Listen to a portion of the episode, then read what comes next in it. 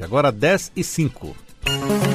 Cabeça de Juiz, com o ministro Og Fernandes. Toda terça-feira, você ouvinte já sabe, temos o nosso encontro com o ministro do Superior Tribunal de Justiça e do Tribunal Superior Eleitoral, Og Fernandes, no quadro Cabeça de Juiz.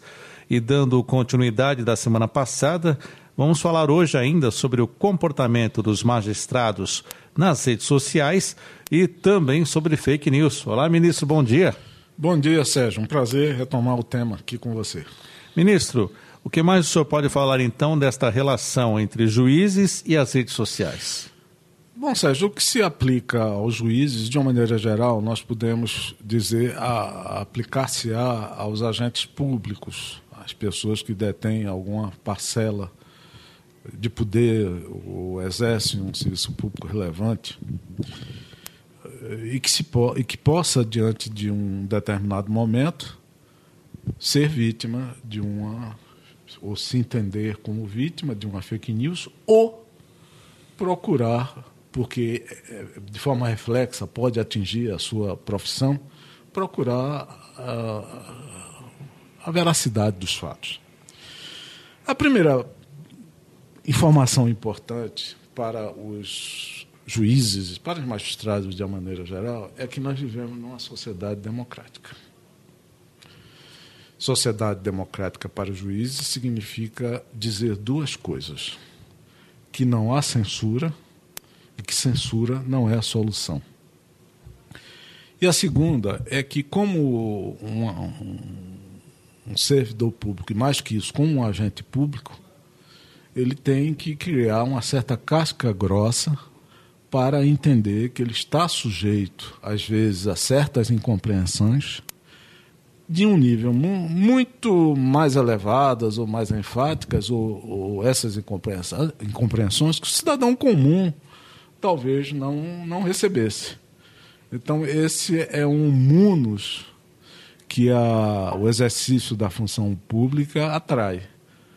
A possibilidade de se ver sempre e sempre objeto da crítica, que pode ser uma crítica construtiva, pode ser uma crítica né, é, destrutiva. Então, afasta logo a possibilidade de querer censurar essa notícia. Segundo, segunda providência, ele precisa avaliar o impacto e o alcance dessa informação falsa e se deve respondê-la. Às vezes a, a, notícia por si é tão esgarçada do ponto de vista da verdade que qualquer pessoa de razoável compreensão vai perceber que ali é um xiste, é uma brincadeira, é uma charge, ou, ou até mesmo algo uh, que pode ferir, mas notadamente, não tem, não tem características de credibilidade. Então, uh, é preciso aí não menosprezar a, a, informação. Isso é, ah, isso não tem importância nenhuma, seja o que for, eu não vou me importar. Não tomar esse, essa atitude, mas também não precisa entrar em pânico. É preciso achar um, um termo, um meio termo, um equilíbrio de, de aferir se aquela notícia merece uma resposta ou se não merece resposta. Então, a primeira atitude parte da própria pessoa que se vê vitimizada pela informação. Se isso acontecer, se essa informação, por exemplo, pode atingi-lo de forma reflexa, mas não foi uma agressão direta, ele pode estabelecer um contato rápido com essas agências de checagem. Nós temos várias já no Brasil. Então, se é notícia e se a notícia é falsa, é procurar essas fontes e delas indagar e, e verificar uh, se o fato ali narrado é verdadeiro ou é falso. Se a informação falsa o atingiu, então, o caminho será uma resposta e atingiu de forma que ele avaliou que merece responder. O importante é que seja uma resposta objetiva, concreta e que o conteúdo dessas informações sejam verificáveis. Vou dar um exemplo bem singelo. Alguém indica que o juiz recebeu um dinheiro para dar uh, uma determinada decisão, facilitar um processo, um caso teórico. Então, uh, se isso vem a acontecer, ele precisa responder, inclusive, por exemplo, abrindo a sua conta conhecimento ou o dia em que aquele dinheiro teria sido depositado, ou revelar a fonte, sim, eu recebi um dinheiro alto, eu sou milionário, mas por quê? Porque eu acertei na loteria, está aqui o bilhete, está aqui a comprovação que eu ganhei o dinheiro da, da loteria, pronto, então a, a, o, o, o que traz credibilidade a essa resposta é a capacidade daquela autoridade esclarecer a opinião pública com fatos que sejam plausíveis e possíveis de verificação. Somente assim ah, não, não haverá sombras a respeito, não haverá uma zona cinzenta a respeito daquela acusação tida como falsa. Então, esses são caminhos que a magistratura pode seguir, pode prosseguir e usar a mídia ou usufruir da mídia com segurança. Ministro, o senhor também já foi vítima de algum, alguma fake news, algum comentário Olha, feito nas redes sociais? Fake news em si, não. Eu já fui vítima de ter, por ter uh, repassado uma pesquisa, no caso, no caso, uma enquete que foi feita por uma grande agência de comunicação e de pesquisa brasileira, os dados que a, a, essa agência de notícia divulgou me trouxe um grau de perplexidade muito grande. Eu achei que aqueles dados não batiam com a realidade e, e republiquei aquela pesquisa na segurança de que a resposta iria invalidar ou iria contestar os dados que a pesquisa apontava. E isso foi tomado como se eu tivesse é, agido de uma forma intempestiva, que eu desejasse uma mudança no cenário político do país. E eu, eu esclareci. Não, eu, o que estou fazendo é repetir uma pesquisa que foi feita por uma agência extremamente credenciada. E o pior, para desencanto meu, é que os que responderam à enquete confirmaram os dados que estavam na, na, naquela agência, o que significa que aquela agência era de credibilidade. Então, ninguém está infenso a não sofrer uma crítica ou uma, um uso, às vezes, inadequado. Eu não diria que usei aquela pesquisa inadequadamente, mas eu não a repetiria, porque me serviu de orientação sobre certos campos que são espaços de difícil circulação na opinião pública, porque permitem interpretações distintas a, a respeito da sua verdadeira intenção. Ministro, e quem tem a função pública tem o direito de criticar? Em termos, a, no caso da magistratura, a, a, lei orgânica da magistratura, que não é, não é algo novo, e, e, e certos instrumentos de ética que nós seguimos, códigos de ética e tal, trazem à perfeição quais são os limites da magistratura. Então, nós não podemos criticar a decisão de colega. O espaço que o magistrado tem para crítica é apenas o espaço da doutrina e o espaço da sala de aula.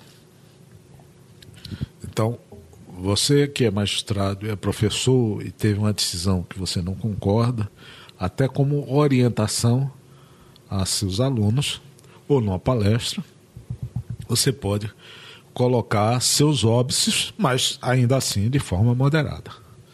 Então, é, fora dessas situações, nós não devemos nos manifestar nem com em relação a decisões de outros magistrados e muito menos do mundo político. Porque, como disse, essa manifestação política, se for acerba, termina por resvalar em infração ética. O interessante é que ele, ele se guarde para manifestar suas opiniões políticas depois que ele se aposentar. E, ministro, e nessa relação entre imprensa e magistrado, qual é o grande desafio para que haja uma relação, mas que seja uma relação saudável? Perfeito, Sérgio. A primeira delas, eu diria, é nunca mentir. A fonte que é procurada pela imprensa, notadamente na magistratura, não tem o direito de mentir para o, para o jornalista que representa ali o, a intermediação entre ele, fonte, juiz, e a sociedade. Se ele mentir, ele está mentindo para a sociedade. Há temas que ele não pode revelar ele pode omitir. sob sigilo. Ele pode omitir e dizer claramente: eu não posso falar sobre esse tema porque esse tema, esse tema está sob sigilo. E isso, na maioria dos casos, conforma o, o, repórter. O repórter fica sabendo que não há uma tentativa, primeiro, de mentira, segundo, de não responder à sociedade. É um caso de não resposta por força da lei. Essa é a primeira delas. A outra é não esquecer que sempre que estiver conversando com um jornalista, o papel daquele jornalista que está ali com você, tomando um cafezinho, trocando ideias, é informar tudo que você diz à opinião pública, de forma direta ou, como se diz em linguagem, off. Então não há, não há, é raro você considerar que, que, que aquele jornalista que está lhe entrevistando é seu amigo ao ponto de lhe proteger no sentido de não dar uma informação que ele possua. Por quê? Porque aí você está pedindo a ele que ele não exerça a profissão dele, que é informar a sociedade. Uma outra, uh, um outro aspecto que me parece importante é que o jornalista quando lhe procura para fazer uma entrevista ou procurar ou reformar, uh, infirmar ou afirmar algo no, no seu meio de imprensa, em regra, ele já tem informações sobre você, porque hoje a internet favorece. Ele já procurou outras fontes, ou irá procurar outras fontes para checar aquela sua informação, de modo que a relação que se estabelece não é apenas uma rua de mão única entre o jornalista e você. Ele terá outras paralelas, outras fontes que ele irá ouvir, o que reforça só a ideia de que você deve falar a verdade. Porque as informações serão checadas, além do, do, das pesquisas naturais que o jornalista pode exercer, será checada por outras fontes às vezes pessoas que têm interesses diversos do seu. Então, ele pode dizer, eu não gostei disso, eu gostei disso, mas não poderá dizer, diante da conduta do, do juiz de forma adequada, ele mentiu. E o que mais não pode faltar?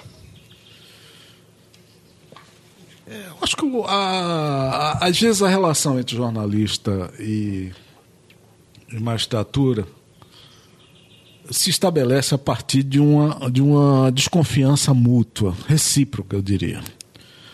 O jornalista, tem uma frase interessante de um ex, ex porque já falecido, mas um espetacular repórter chamado Genetão Moraes Neto, foi meu contemporâneo uh, num jornal em Pernambuco, na época que eu trabalhei em jornal. E Geneton dizia: que sempre que ia entrevistar uma autoridade, uma fonte, ele ficava indagando a si próprio o que é que esse camarada tá, vai querer me omitir. Então, é, é preciso que haja, não num primeiro contato, em regra, mas aquelas pessoas que são fontes permanentes de informação, uma relação em que essa o que é que esse camarada vai querer omitir não existe ou, se existir, exista em cima das limitações legais das informações. Então, para você ter credibilidade perante a opinião pública como magistrado, você primeiro precisa ter credibilidade perante o jornalista, que vai ser o meio é, entre você e a sociedade. E essa credibilidade se estabelece, mais uma vez, por falar a verdade. Por outro lado, você tem que uh, ser objetivo nas informações, uh, não, não, não tentar promover intrigas. Isso acontece na carreira pública muito, porque não só na magistratura, mas na carreira pública, porque é uma, é uma carreira sujeita Há algumas vicissitudes, entre elas a própria concorrência dentro da vida. Isso facilita algumas pessoas a usarem ou tentarem usar o, o jornalista como um instrumento, um machado para bater ou quebrar a, a, a perna de alguém. Não pense que o jornalista é bobo. Ele percebe claramente quando você está querendo uh, formular uma intriga, uma fofoca, jogar alguém contra você. E ele só irá divulgar se achar que aquilo é de interesse jornalístico para ele. Senão, ele não fará essa divulgação e aí o bobo será você. Esse é o ministro Og Fernandes participando conosco do quadro Cabeça de Juiz. Na semana passada começamos a falar sobre o comportamento dos magistrados nas redes sociais e hoje nós temos continuidade falando sobre isso e também nessa relação dos magistrados com a imprensa e a fake news. Ministro, muito obrigado por estar conosco mais uma vez e até a próxima semana. Obrigado, Sérgio. Um bom dia a você, bom dia aos ouvintes. E lembrando que você ouvinte pode ouvir novamente este quadro Cabeça de Juiz no formato podcast. É só você procurar no seu agregador.